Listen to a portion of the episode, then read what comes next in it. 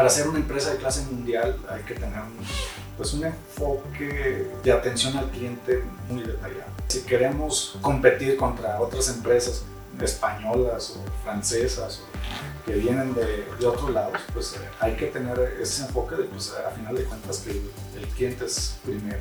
Mi nombre es Andrés Torres y tengo que advertirte algo. Estás a punto de escuchar los casos de éxito de los gigantes de la construcción. Líderes de esta industria que tenemos tres características en común. Número uno, muchísima hambre para acceder a más y a mejores proyectos. Número dos, los gigantes nos juntamos con otros gigantes. Y número tres, una visión de ciudades de primer mundo en América Latina. Así que si no tienes una mentalidad lo suficientemente grande, este no es el canal para ti. Pero si tus sueños no tienen límites, te damos la bienvenida a la comunidad número uno de constructores hispanohablantes. Los gigantes de la construcción.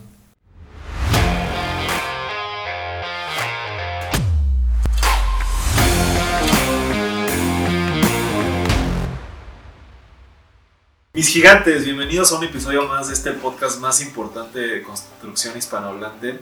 El día de hoy estoy aquí en nuestras oficinas al norte de la Ciudad de México, más bien al centro de la Ciudad de México. Es que yo soy del sur, entonces para mí venir para acá también es un buen trayecto.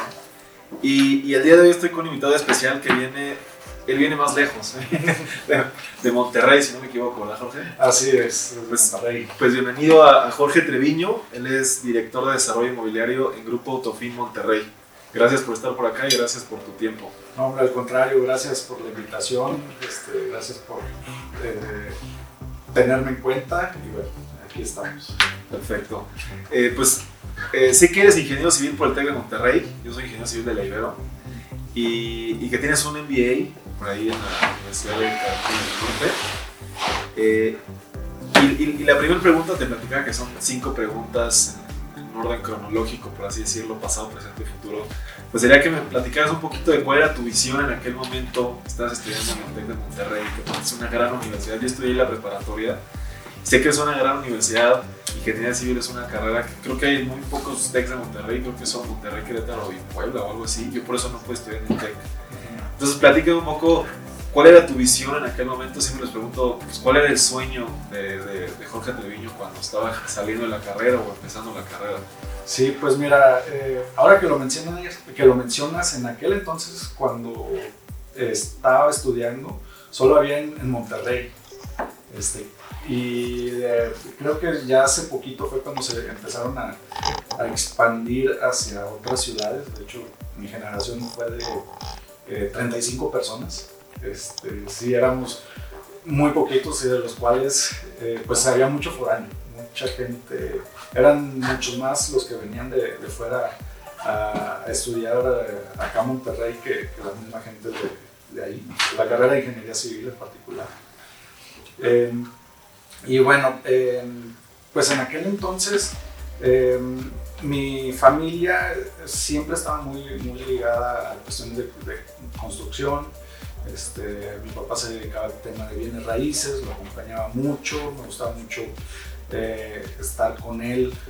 Él, era, él es abogado.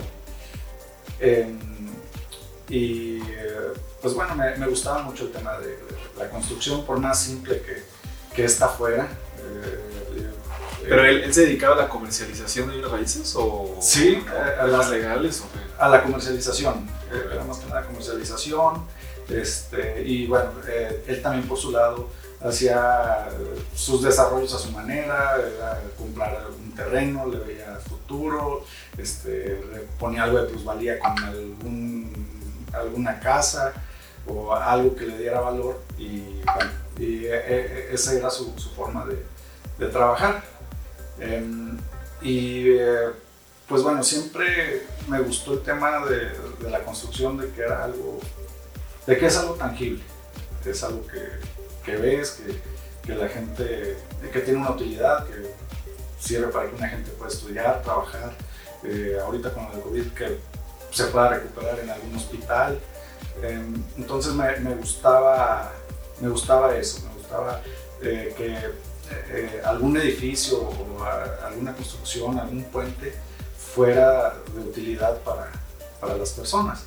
Y eso me, me sirvió de mucha inspiración para, para hacer lo que, lo que ahorita hago. Eh, y bueno, eh, pues eh, sí fueron cuatro años y medio de carrera, que los disfruté mucho. Y bueno, cuando finalmente sales, eh, pues ahora sí la, la dura realidad de eh, empezar a trabajar. Eh, yo quería empezar desde, pues desde abajo, ¿no? empecé como un residente, este, poco después ascendí a superintendente, pero empecé como un residente de obra, este, pues con casco, botas y chaleco, este, 40 grados centígrados en, en, Monterrey o qué? Sí, así es, este, disfrutando del sol. Este, y, y, aprender lo que no te enseñan en la escuela. Este, a, tener, a tratar de adquirir esas eh, habilidades que, que, a, veces por más buena que sea la escuela, pues que solo el trabajo te lo da.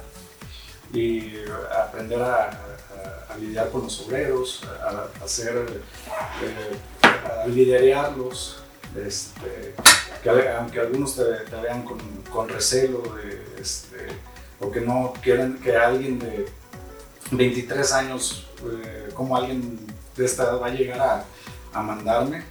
Este, y, pero bueno, son de los retos que, que te impone esta, esta profesión. Pero eh, pues eh, ahí es donde eh, tiene, se ve ¿no? que, este, que no te des dar vencido y tratar de, de hallar la forma de llegar a la gente. ¿Y, ¿Y, ahí siempre trabajaste en empresas vinculadas o desarrolladores inmobiliarios o trabajaste en constructoras? ¿Cómo fue ese crecimiento profesional a que hoy puedas decir que eres director de desarrollo inmobiliario? O sea, ¿siempre estuviste más en desarrolladoras o trabajaste en constructoras? Platícame un poco de, de tu trayectoria profesional. Eh, empecé primero con una, eh, trabajando con una constructora. Eh, sí, empecé en un primer proyecto que tuve fue en el aeropuerto de Monterrey, en, pleno diciembre con el friazo de, este, congelante. Ahí todavía era público, todavía era de ASA o mm, ya era de OMA. Se acababa de, privatizar, se acababa de privatizar a, OMA y, perdón, era una parte conjunta, era eh, público-privado, la, asociación en aquel entonces. Eh, y en esta constructora, eh, pues entras y, ves que todos entran con el mismo, el mismo piso parejo, ¿no? Para, para todos. Porque no importa si eres este, de tal o tal universidad, pues vas a empezar a, a trabajar. y bueno, gracias al esfuerzo y a, la dedicación, em, esto me sirvió para brincar a, otros proyectos dentro de la misma empresa. Em, pude trabajar en otro proyecto ahí en Monterrey, que era eh, la construcción del, canal de Santa Lucía. Y eh, bueno, eh, ya, llegando a cierto punto, pues ya, se buscó algún crecimiento, ya quería eh, pues algo más y quería ver eh, pues el tema de cómo podía ser eh, algo más de, negocio. de ahí fue donde me llamaron de, una desarrolladora este, de, parques o de, una empresa de, Monterrey que es Goner. Este, y bueno, me, invitaron a estar con ellos como, como el encargado de, su construcción, que es más que nada eh, construcción industrial, era más que una construcción industrial. Em, Pero ya desde una posición más eh, de desarrollo. Sí, ya en una posición más de desarrollo. De obra. Ajá, sí, así es. Eh, aunque eran construcciones para el mismo grupo, dentro de la misma empresa, em, era construirle a, a la empresa sus parques industriales, sus centros de distribución, sus este, eh, almacenes y bueno, se buscaba también si, eh, si sobraba algún espacio aprovecharlo y rentarlo para algún tercero. Em, y eh, pues bueno, también igual no fue ni, ni por... me gustó siempre mucho laborar. Eh, pero me llegó la oportunidad de, de, de hacer mi maestría. Y pues, pues eh, viendo, eh, era cuando lo podía hacer. estaba justo en la edad, ya tenía experiencia, ya sentía... ¿Qué edad tenías más o menos? 24, 25 años en aquel entonces. Y dije, pues e, e, es el momento, ¿no? O podía quedarme trabajando y, aprender, por, pero quería, eh, digamos, aprender otros, otros temas y aprender otras cuestiones. Quería ver el todo de, una empresa y por eso decidí eh, empezar con mi, eh, con mi MBA. y buscando estas opciones, pues se la, la opción de, de, que pudiera estudiar en, en la Universidad de North Carolina. Eh, también tuve la fortuna de, de, poder seguir trabajando. Eh, encontré una empresa que eh, me podía apoyar con, con mis estudios y, y, poder trabajar con ellos, que es OMA. Y en aquel entonces OMA, una gran parte pertenecía a ICA. Y bueno, pues por medio de la fundación de ellos, buscando cómo pues me apoyaron. Y era una, o es una super empresa, super, super empresa. Este, de esas que, de las que llegan y llegas y eh, se preocupan mucho en el carácter humano, eh, le invierten muchísimo a la gente y en aquel entonces era la crisis de, inmobiliaria del 2008 eh, me acuerdo que eh, pues eh, el, director general de en aquel entonces, a pesar de los golpes que se estaban viviendo y a pesar de que en aquel entonces pues estaban cerrando las aerolíneas como todas estaban tronando como palomitas, este, cerró Aviaxa, Mexicana, este, fue un golpe muy duro a, todo el tema de aviación y aguantaron muy muy bien este, estos golpes y dijeron, no vamos a correr a nadie, este, vamos a seguir invirtiendo en la gente. Eh, así fue. Pero o sea, tú, lo, lo, que no entendí ahí bien es, o sea, tú trabajabas en, en otra empresa y llegaste a trabajar a uno o llegaste por la maestría únicamente. Llegué por la maestría, llegué por la maestría.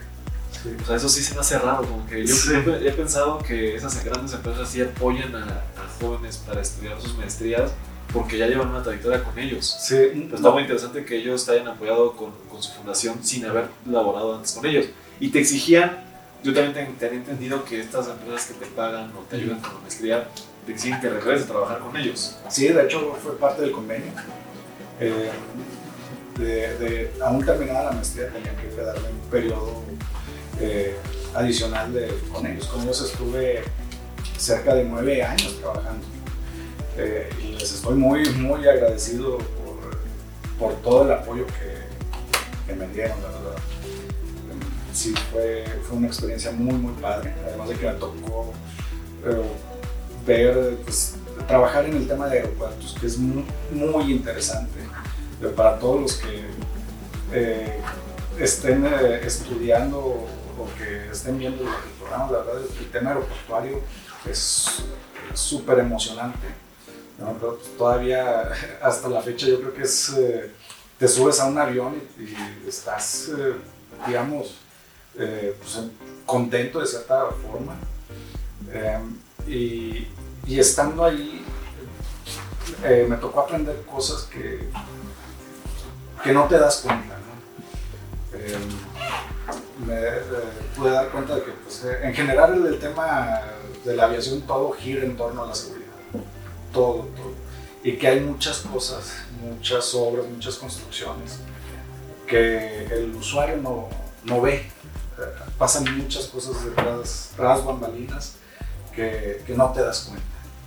Eh, eh, puedo decirte, por ejemplo, una, la rehabilitación de una pista eh, aquí en México, este, en aquel entonces estábamos asociados con aeropuertos de París y ellos estaban asombrados de que nosotros en las rehabilitaciones las hacíamos de noche y teníamos una ventana de 5 horas para poder trabajar Y en esas cinco horas era eh, limpiar, abrir el, trami- el tramo de trabajo, eh, trabajarlo a- al 100%, volver a, a tapar, hacer la limpieza y dejar listo para que el primer avión a las 5 o 6 de la mañana llegara sin problemas a, a la, ¿Y ellos en París cómo lo hacen? ¿Cierran el día o qué?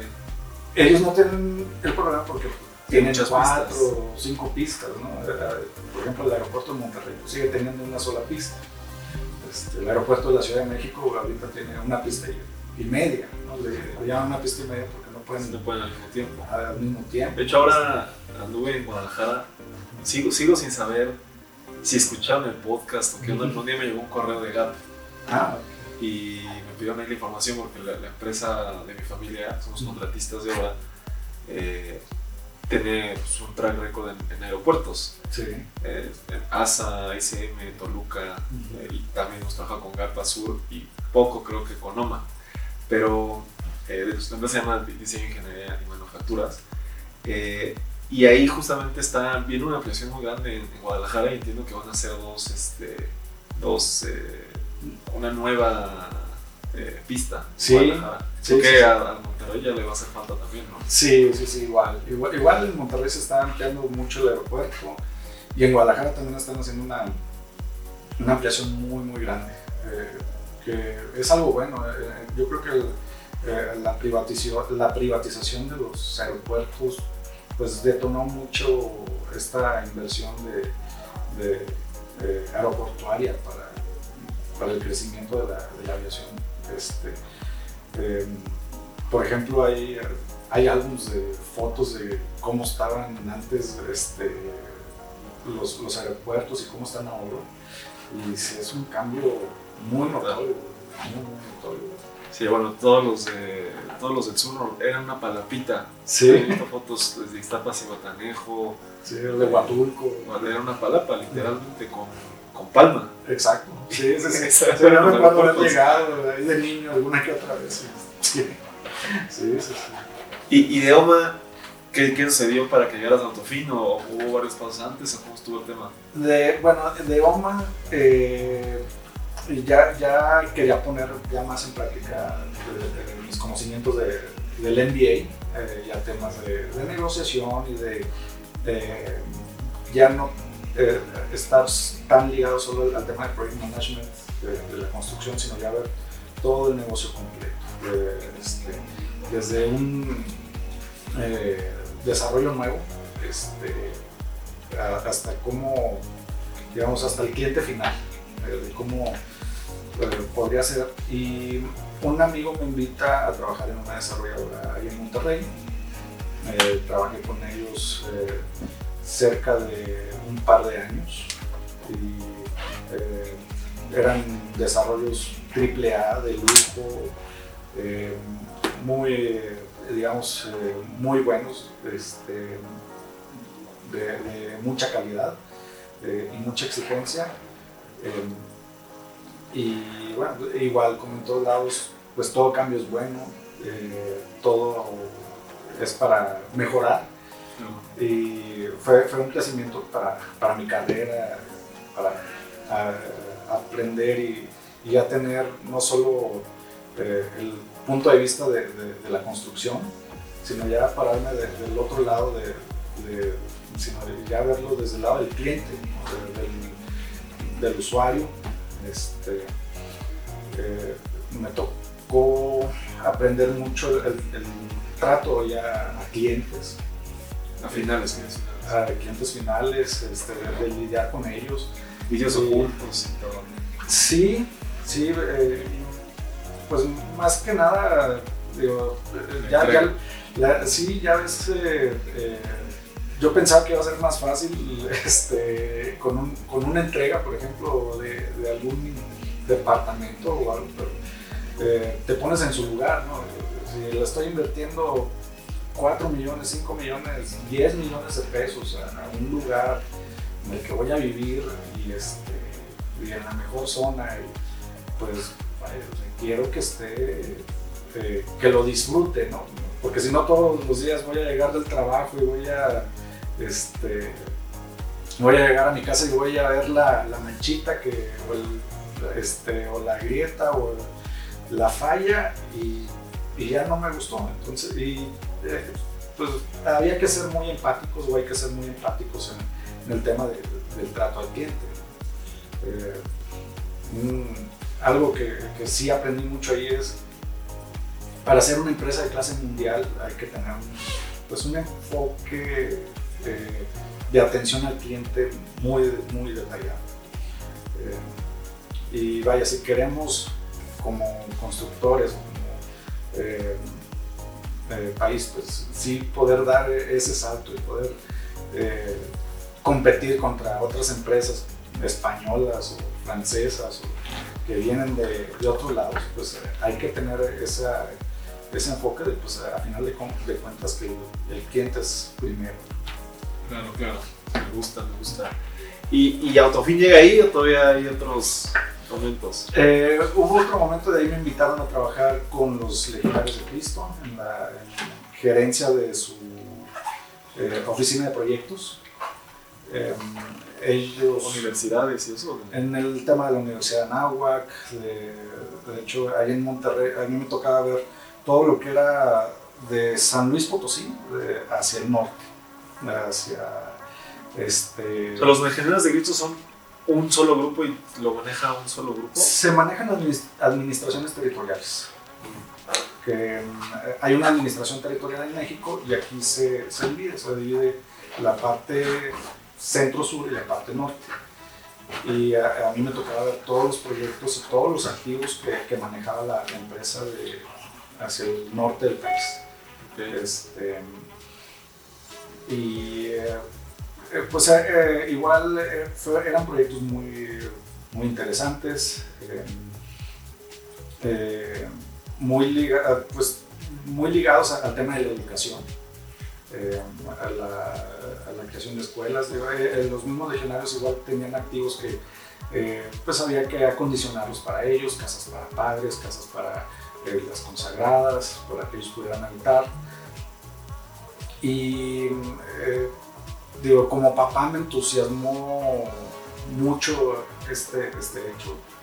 Cuando me tocaba alguna discusión o una revisión de presupuesto con, eh, con la dirección de, de, de las escuelas, eh, y yo decía, pues es que está muy caro. Y me dicen, pues sí, es que deja de verlo como la construcción de aulas normales, ¿no? Como cajitas de, de zapatos. O sea, si, si, tú te pones a construir un edificio y, este, y solo hacer cajas, pues sí, comparado con esto es, es, muy caro porque la educación de un niño en kinder es muy distinta a la de un niño de primaria, entonces los requerimientos son distintos. Y de un niño de primaria es muy distinta a la de un niño de secundaria, y de uno de secundaria a uno de prepa, pues muy distinto. Este, entonces, por eso, por eso esa diferencia, por eso este, pues había que, me tocó aprender mucho de estas etapas de, por las que va pasando una persona para, eh, pues para mejorar su educación este, y por qué se hacía de esa, de, esa forma, porque se tenía que, eh, que variar mucho la, construcción para cada, para cada etapa de la vida. Este, sí, pues por ejemplo, para un kinder pues, es súper importante la etapa del juego, muy, muy importante. Entonces, tienes que hacer que la escuela sea divertida para los niños y que se trepen y que rayen y que pinten y que descubran y que tengan contacto con la naturaleza. Y bueno, ya, ya en primaria pues ya es distinto, ya los tienes que tener más enfocados, más, este, eh, más alineados, que pongan más atención, entonces pues bueno, no puede haber tantas distracciones del exterior. En, este, en prepa prepa olvídate, o sea, ya, yo me acuerdo lo que decían, prepa no es la prepa que yo estudié, donde el maestro se paraba y apuntaba en el pizarrón. Ya las clases de prepa que me tocó ver recientemente, ya es un moderador el maestro y entre los alumnos aprenden y entre ellos se van enseñando. O sea, la verdad es, fue una etapa de, pues, de mucho aprendizaje de que pues, el, el, mundo va cambiando en ese, en ese sentido. Creí que se hacía algo de zonas inteligentes o algo así.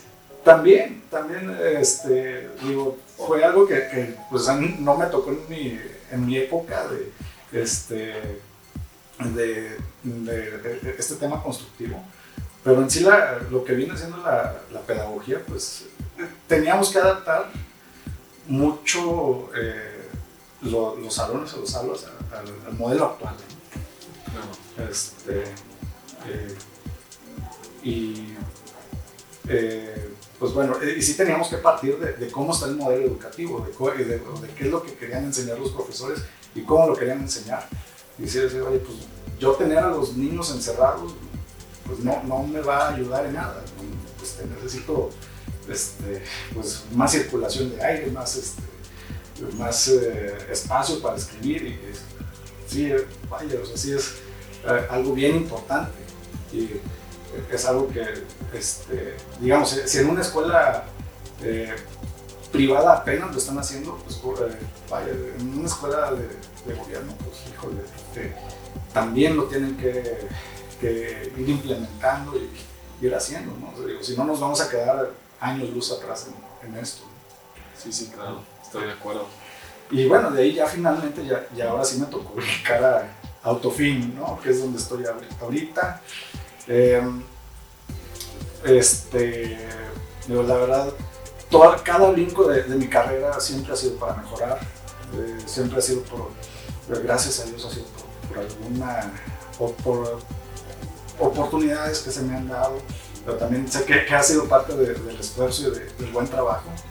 Em, este, entonces, pues bueno, cuando llegué aquí, eh, pues eh, prácticamente me dijeron, pues vas a tener un, un lienzo en blanco para poder hacerlo, pues prácticamente lo que quieras. Este, porque sí fue, pues tenemos muchas propiedades, pero no, no sabemos qué, qué hacer. Este, ¿Tenían terrenos o, inmuebles? Inmuebles, eh, inmuebles, este, terrenos, eh, sigue, sigue, teniendo este, muchos, muchos, este, muchas propiedades. Entonces es, tengo todo esto eh, y pues necesito saber qué hacer con ello. Y, algunos proyectos estaban empezando a ejecutarse y me dijeron, pues bueno, va, a ser tu, tu, área y prácticamente de, de cero. Empieza la, a organizar desde el tema de, ahora sí ya eh, me está tocando poner todo en práctica porque es una unidad de negocio. Y es ver eh, el, tema humano, la operación, la construcción, la comercialización, el marketing, eh, la parte legal, eh, digamos, todo esto, cómo se va configurando para, para entregar un producto final a, a un cliente. Pues ahí tengo, tengo varias, varias, varias preguntas preparadas en este, en este tema, mi querido, mi querido José, en, tu etapa ahora con, con Autofin.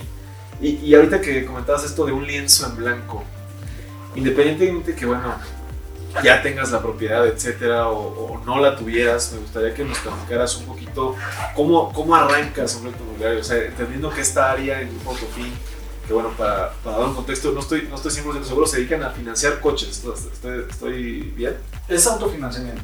Autofinanciamiento. Sí, si viene más, el nombre de la empresa viene más por ah, autofinanciamiento ah, okay, que, que, por automóvil. Ok, ok.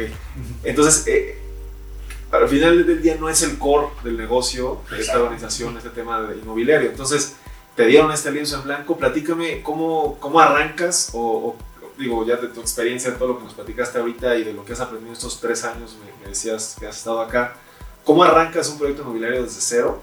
¿Qué procesos, qué investigaciones o qué estudios de mercado, etcétera? O cómo, ¿Cuáles serían como esos primeros pasitos que tú le recomendarías a alguien que tiene que tomar para que algo sea exitoso? El primer paso es, eh, y creo que van en la mano, son, son dos que van en, digamos, si lo ves en un diagrama de, de Gantt, de barras, que, debes de empezar al mismo tiempo y, es como lo, manejamos. Debes de tener la factibilidad técnica, eh, que es eh, pues toda esta parte de que si tienen las licencias, qué tanto, si quiero hacer un edificio, oye, pues cuánto me cabe, qué puedo, qué, me, qué regulaciones tengo de parte de las autoridades, eh, si, si, si, cuento con los servicios necesarios, eh, vaya, ¿qué, eh, qué, qué, uso le puedo dar a, a esta propiedad. Ahí no, no, perdón, ahí no, no es tanto el tema constructivo que sea complicado el terreno o algo, o también entra ahí. Todavía no. Todavía no, todavía no, no, no te metes a ese detalle. Es más que nada a ver, a ver qué me dejan hacer ¿no? por parte de las autoridades y por parte de, de, de las eh, empresas, de este, que, con qué servicios voy a contar. Okay, okay. Primero a ver, a ver, si está disponible o si me tengo que traer la luz desde 20 kilómetros que se encuentra o la red de agua potable. A ver, este, pues toda esta parte de, digamos, ¿dónde, dónde, qué tan factible es construir algo ahí. ¿Y tú cómo recomiendas hacer esta actividad comercial o esta parte comercial? O sea, con una empresa externa, lo haces tú in-house o, o cómo, cómo es ese feeling de decir sí, sí se va a vender o no se va a vender? Eh, sería, sí, por medio de gestorías, de, de, alguna empresa buena de gestoría que te ayude, eh, que tenga muy buena relación con el gobierno o con, no, o con quien deba de... Yo decía la, la, la, comercial, o sea, el estudio de mercado, ¿con quién lo haces? El estudio de mercado sí, es con, con alguna empresa externa. Lo, lo, es lo mejor, que, que, algún exter, que alguien externo especialista te diga, este, porque no, no va a estar viciado, ¿no? Si tú le dices, este, oye, pues aquí tengo esto, no sé qué, este, lo mejor es decirle, eh, tratarle de, de, decir qué se puede hacer, porque si le dices, oye, pues puedo hacer... Eh, 10 este, diez casas. Ah, no, sí, perfecto. Mira, ya investigué y sí, este, los clientes te van a pagar tanto y todo. O sea, sí me acuerdo decir, a ver, tú dime que la gente qué es lo que quiere en esta zona. Que, este, para mantenerlo más, eh, eh, eh, no ser tan arbitrario. Este, que no se incline a, este, sí, hazlo para que ya, digamos, este, para que se haga el negocio, o que no te den por tu lado, sino que sea algo serio y que te digan, mira, sí, este, en esta zona se mueven tantas viviendas al mes, de este rango de precios, lo que la, la gente busca es estas amenidades, de alberca, de, este, que sea pet friendly, este, el rango de edad de la gente que está comprando es de tanto, entonces ya, ya te van perfilando a, a algún ¿Y ya, te, ¿Y ya te ha pasado que no coincidan estas dos factibilidades y digas, sabes que no, no lo hacemos? Sí, sí, sí me ha pasado. Este, y, eh, eh, pero también me ha tocado resolverlo. También me ha tocado la parte de, ok, bueno, vamos a, a, ver, este, en, fue un caso en particular donde en un edificio de departamentos eh, el uso de suelo era estrictamente comercial. Eh, y, y, ya estaba construido en una gran parte. Y sí fue, oye, este, pues hablar con el municipio, sí, justificarles eh, de cierta manera. El, ¿Pero cómo, cómo, que ya estaba construido? Estaba, estaba eh, a la mitad de la construcción, digamos, estaba empezando, eh, pues a un ¿Pero con toda la parte arquitectónica como centro comercial? Estaba como, eh, no como comercial, sino como oficinas. Eh, tenía una parte comercial y otra de oficina. ¿Y, ¿Y eso lo adaptaste a vivienda? Y se pudo adaptar a vivienda. Sí, fue, eh, fue un proceso largo de hacer gestiones con, con las autoridades. Este, ese era el, el, el principal problema. Eh, pero bueno, se, se pudo eh, pues, eh, demostrar que pues a final de cuentas la, la, ciudadanía estaba de acuerdo en hacer, en que prefería, preferirían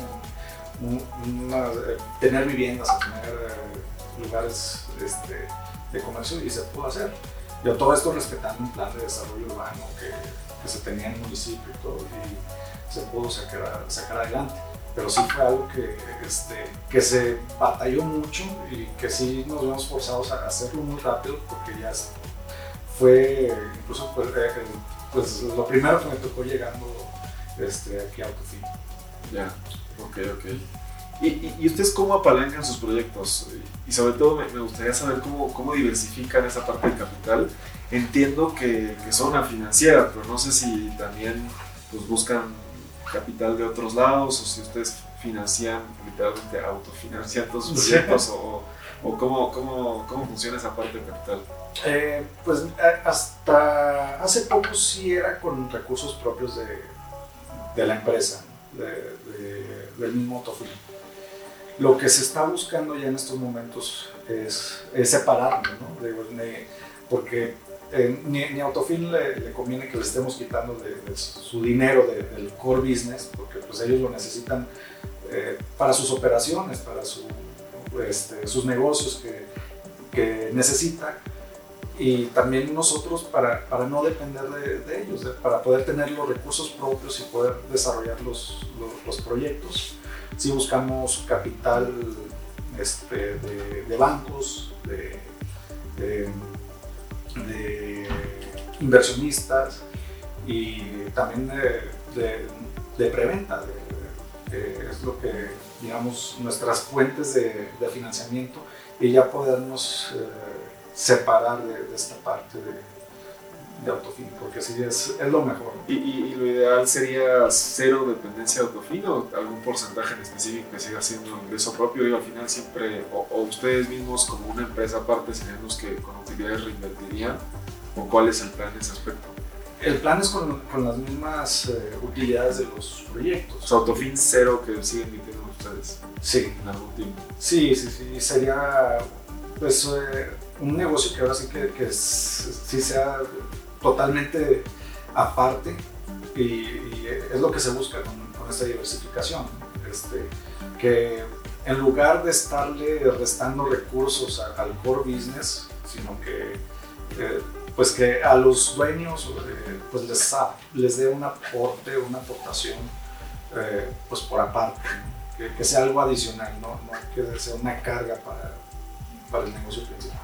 ¿Y la idea sería hacer una marca nueva de desarrollo inmobiliario o sería el mismo tema de autofin o cómo, cuál es el plan? No sé si nos puedes compartir eso, no está tan claro, no nos puedes platicar algo, no sé. Eh, todavía no, no se tiene tan claro, pero sí, sí se desea que sea algo, algo aparte, algo, nuevo.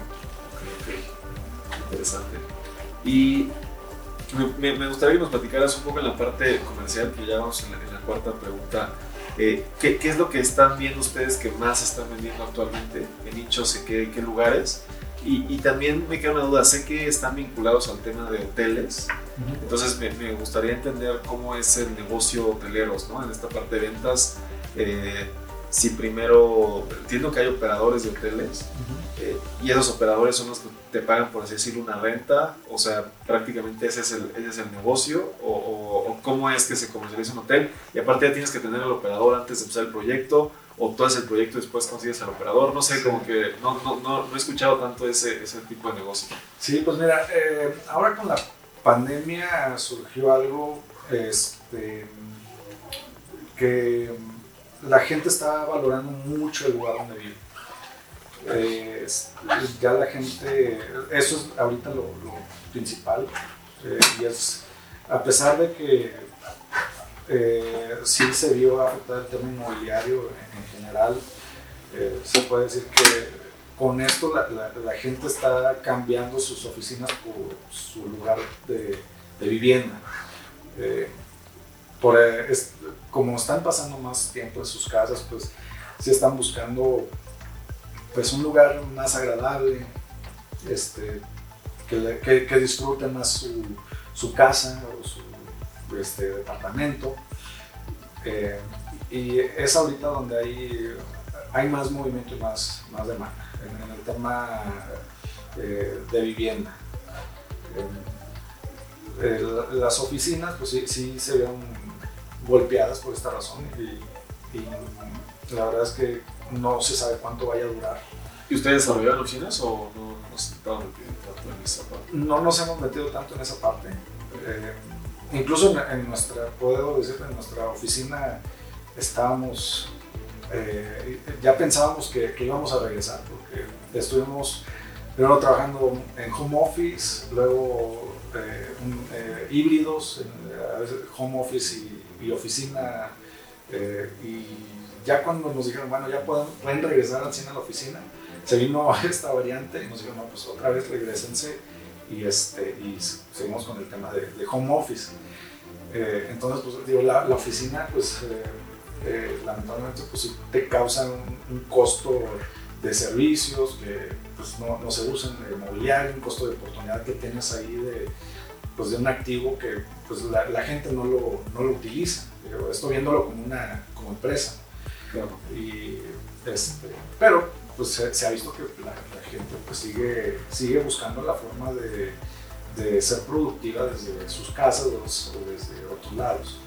Y, es algo que, que, nos ha venido a, enseñar la pandemia. Este, para, fue, ha sido algo para bien, pienso yo. Y pues vaya, yo, creo que en, esto eh,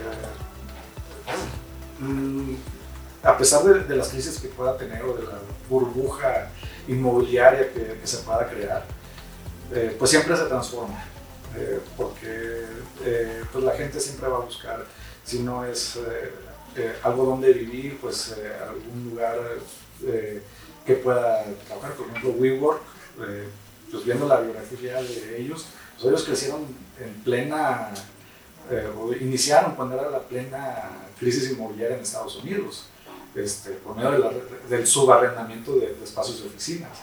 Entonces, este, digamos, se salieron del, plano de, este, de rentar toda una oficina para compartir y fue, pues, pues es lo que es hoy. ¿no? Eh, y, y, en tema de, de vivienda, ustedes, ¿qué, ¿qué, ves que está moviendo más? Entiendo que tienes proyectos en playa, en ciudad, también en los proyectos. ¿Qué, qué, qué, está mejor ahorita o cómo ves esa parte? ¿Y, qué nivel de, de proyectos desarrollas? Este, ¿Interés social o clase alta? ¿O qué, qué tipo de proyectos tienen ustedes? Eh, estamos ejecutando de clase media, clase alta los, proyectos. En cuanto a la zona, eh, sí, lamentablemente eh, en las áreas turísticas pues se vio afectado por el tema de la pandemia. Ya se está recuperando un poco, pero todavía no se, no se llega a estos niveles. Eh, por decirte un ejemplo, teníamos contemplado hacer un proyecto en Vallarta que contemplaba residencias que eran destinadas para la misma gente que, vive y trabaja en Vallarta porque era un mercado desatendido. Esto fue tiempos previos a la pandemia. Este, y, esto era arrojado por el estudio de mercado, que nos decía, oye, pues aquí está ideal para esto y hay mercado.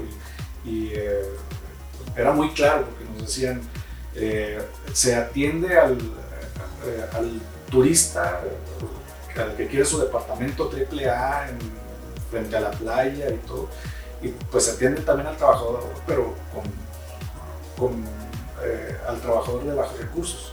Y no, esa parte media, pues hay un, colchón ahí que no se está atendiendo. He escuchado algo similar en Los Cabos. Sí, en Los Cabos está muy duro el desarrollo de clase alta.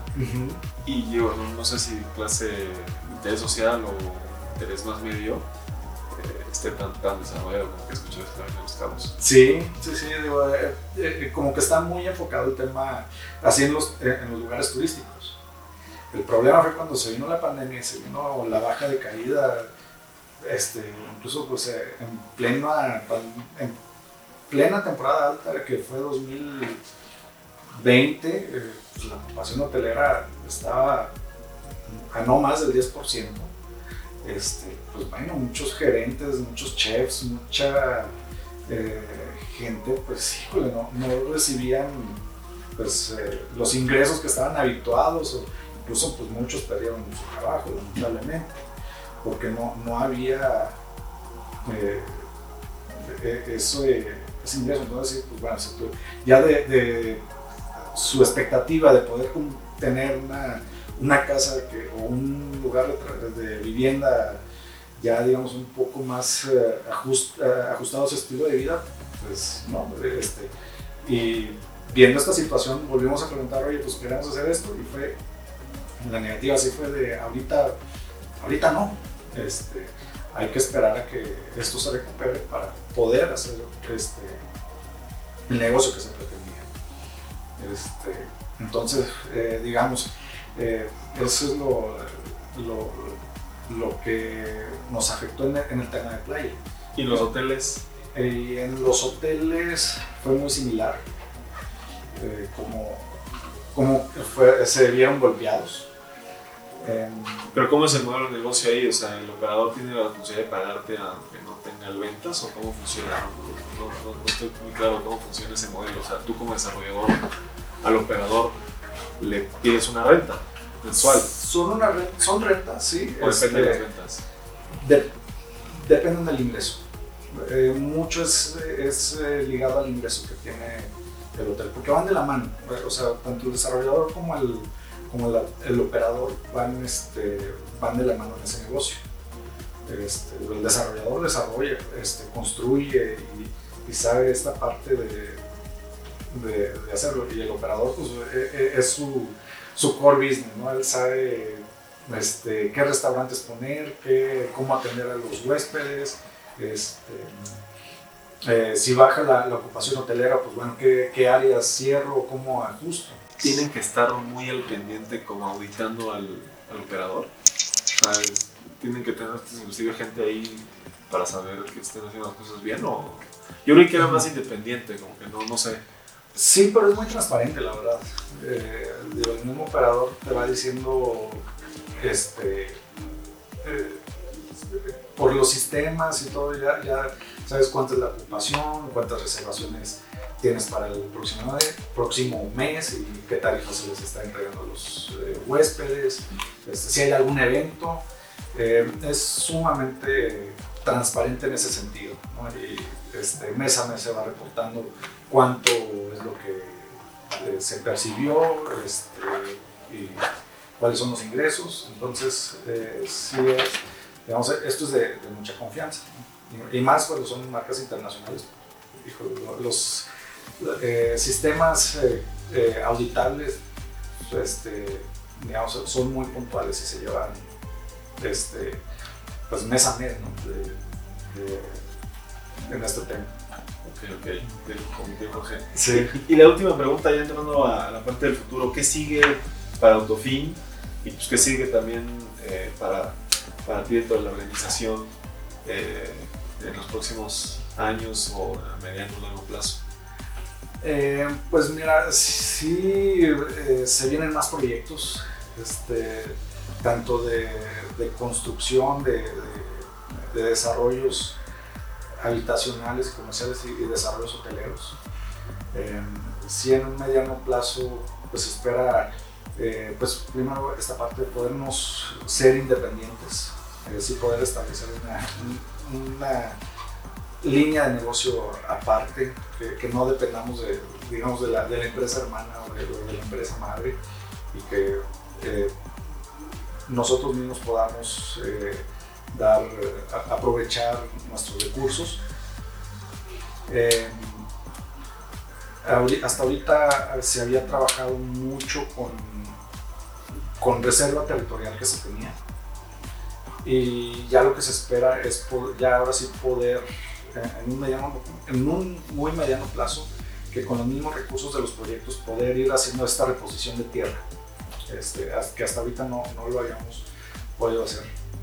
Eh, pero sí la idea es, si, si tenemos eh, que con los mismos proyectos eh, y con lo que se va desarrollando y vendiendo, pues poder ir reinvirtiendo en, en, el crecimiento de, de la empresa. Y este, y, no acabarnos la, reserva territorial que se tenía.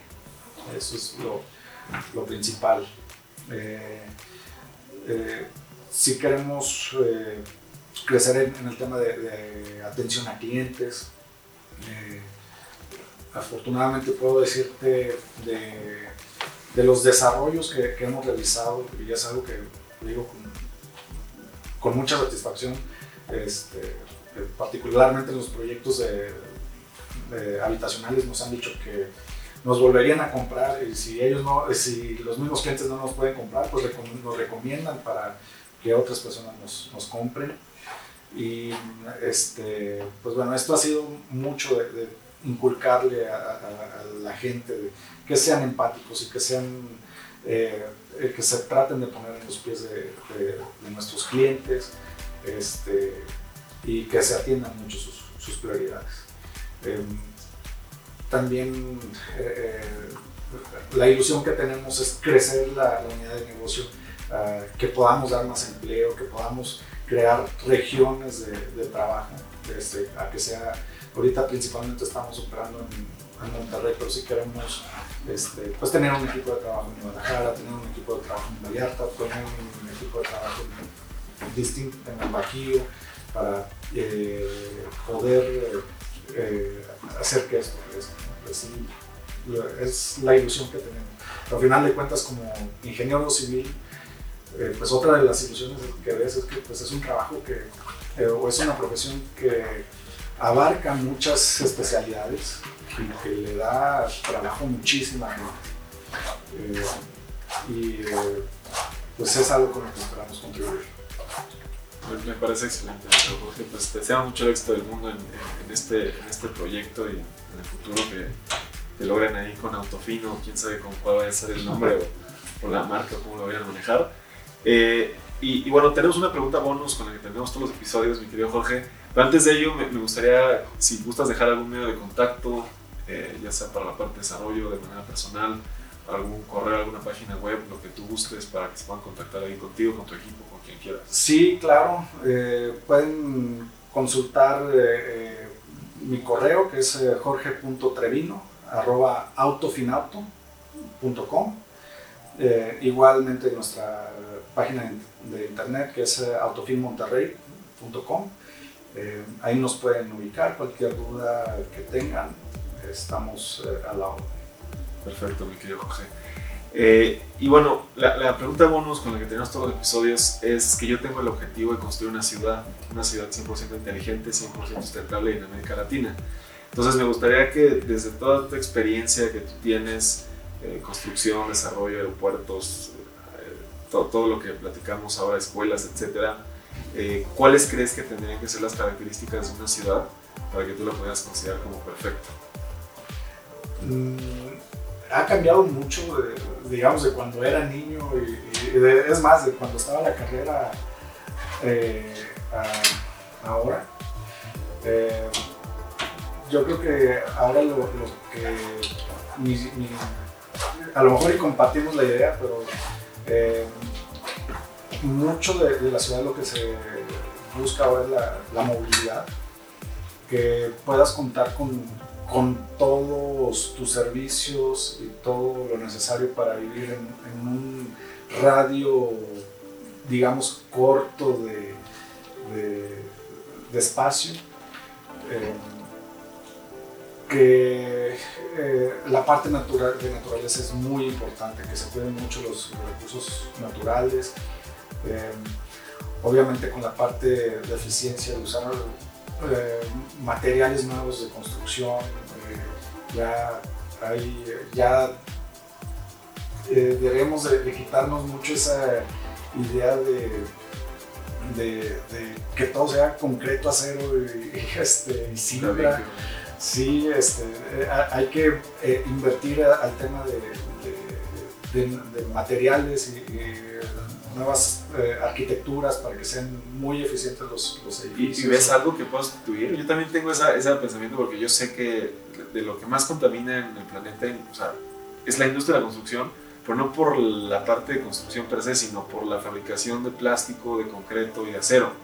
O sea, el, el, simple hecho de fabricarlo pues, es lo que está generando más contaminación en el, en el mundo.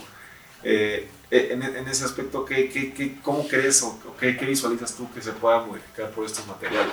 Yo sé que la madera está mucho en Estados Unidos, pero, pero no sé, ¿tú, ¿tú cómo ves?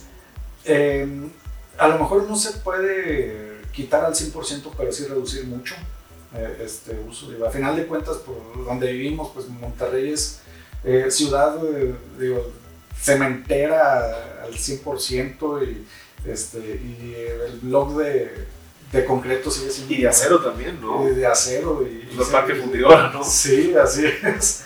Este, pero sí creo, eh, ya con, con, los arquitectos y con, la, con, los ingenieros nuevos que, que eh, con las investigaciones que se están haciendo, eh, los diseños de ahora son más eficientes, son, cada vez está, están saliendo publicaciones eh, de, edificios inteligentes que utilizan menos materiales. Em, el mismo usuario se está percatando de que, pues bueno, a lo mejor y, no necesito eh, tapizar todo de, concreto y puedo eh, ser más, más eficiente. Este. Entonces, eh, sí puede haber materiales, incluso puedo decirte, pues, en Europa se estaba hablando mucho del tema y se tenía en discusión el tema de reciclaje de materiales este, propios de, las demoliciones. Eh, eh, entonces, yo creo que debemos como profesionistas apuntar también hacia esa dirección y apuntar a, formas innovadoras de, construir, Y eso nos va a ayudar muchísimo en, esto. Me gusta, me gusta, mi querido Jorge. Eh, creo, que sí, casi, mucha gente me contesta un tema social, etcétera, pero digo, me, pero me gusta mucho esta respuesta por la parte pues, más técnica, más de un ingeniero civil y de, y de los materiales, que, que la verdad es que esta parte sustentable, pues sí es un tema que, que ataca y que a veces mancha un poco a la industria de la construcción, ¿no? que somos los que destruimos el planeta. Y pues creo que tenemos que hablar más de eso y pues intentar mejorar en ese aspecto, ¿no? Sí, por supuesto. Pues mi querido Jorge, pues te agradezco mucho. Siempre terminamos el podcast diciendo que ya lo eras, pero aquí te queremos nombrar un gigante de la construcción. Muchas gracias por tu tiempo y, pues aquí tienes tu casa cuando gustes. Muchas gracias Andrés. Igualmente, este, lo que necesiten, pues eh, siempre tengo la puerta abierta para cualquier cosa. Perfecto. Muchas gracias Jorge y nos vemos pronto con un episodio nuevo. Gracias.